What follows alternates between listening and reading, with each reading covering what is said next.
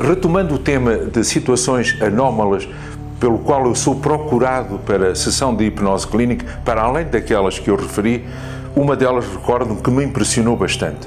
Uma senhora que me procura, estando durante um congresso uh, em Manaus, uh, na Amazónia, com outros colegas, fim de tarde, vem uma luz, uma luz inabitual, brilhante no céu, e depois apagaram. Não se recordam de mais nada. Essa senhora procurou um outro colega meu para fazer uma regressão, para tentar obter memórias, memórias que teriam sido ficadas impressas, vamos dizer assim, durante esse tempo do qual não se recorda. Não houve grande sucesso e venha ter comigo. E aí, talvez por uma relação boa, um rapport que é muito necessário em hipnose clínica, um ato de confiança, de entrega, fomos muito mais profundamente.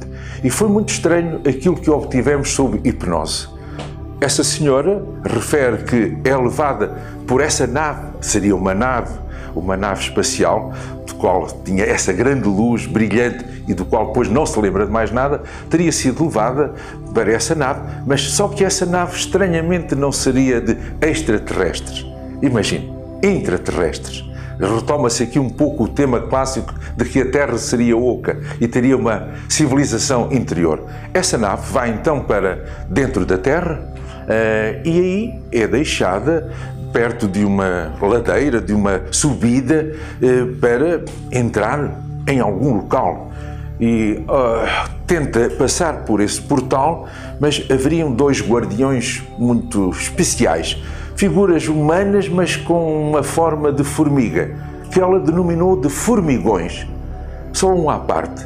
A pessoa que mais contribuiu para a fenomenologia, para a descrição do fenómeno de Fátima, era o padre Formigão. É apenas uma brincadeira, mas não deixa de ser interessante. Uh, bom, não o deixam passar até que aparece um senhor, um homem, uma figura humana, careca, sem cabelo e que seria supostamente uma autoridade. Então, com ela, ela entrou e entra nesse mundo fantástico de cor, de brilho, de, de luz e depara-se com um ser alto, vestido com umas vestes especiais, com um, chapéu pontiagudo mas este ser teria à volta de 3, 4 metros de altura. E inicia-se um diálogo telepático, não falam, onde depois o diálogo ficou entre eles. Eu também não tive acesso a esse diálogo, mas percebi que esse ser seria como o rei do mundo, descrito por René Guénon e que na Bíblia é referido como Melquisedeque, o sumo sacerdote. E fiquei assim, sem saber mais do que se passou. Mas foi num mundo interior, na suposta terra que, afinal, no nosso planeta seria oco e teria uma civilização interior. Foi o mais estranho que eu tive até hoje. Pois é, está olhando para mim e pensa assim: quem é essa senhora? Hum, vocês conhecem muito bem ela. A doutora Gilda Moura, brasileira, investigadora desta fenomenologia há muitos anos, uma cientista responsável e muito considerada no meio. Gilda Moura, doutora Gilda Moura.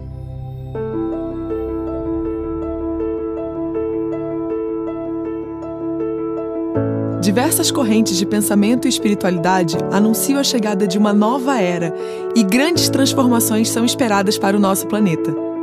Nos encontramos no limiar de uma era extraordinária.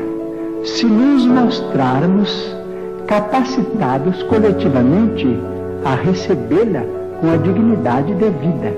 Mas o que cada um de nós tem feito para que essa realidade de fato se concretize? O Círculo é uma plataforma de estudos por assinatura sobre ciência, espiritualidade, ufologia e filosofia, que busca o desenvolvimento integral dos seus membros com videoaulas e práticas de harmonização e espiritualidade.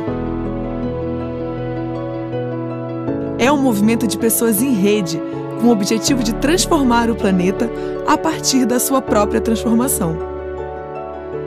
Somos uma galera do bem que se reúne em torno de um ideal e ainda investe em causas que acredita. Isso mesmo! Somos uma empresa que direciona 50% do seu faturamento para ações de transformação planetária, simplesmente porque nós entendemos que este é o propósito do nosso trabalho. Uma força extrafísica tem movido pessoas em todo o mundo a se unirem a esta causa conosco. Você também pode fazer parte desse grande movimento. Acesse círculo.posate.com e descubra que o melhor ainda está por vir.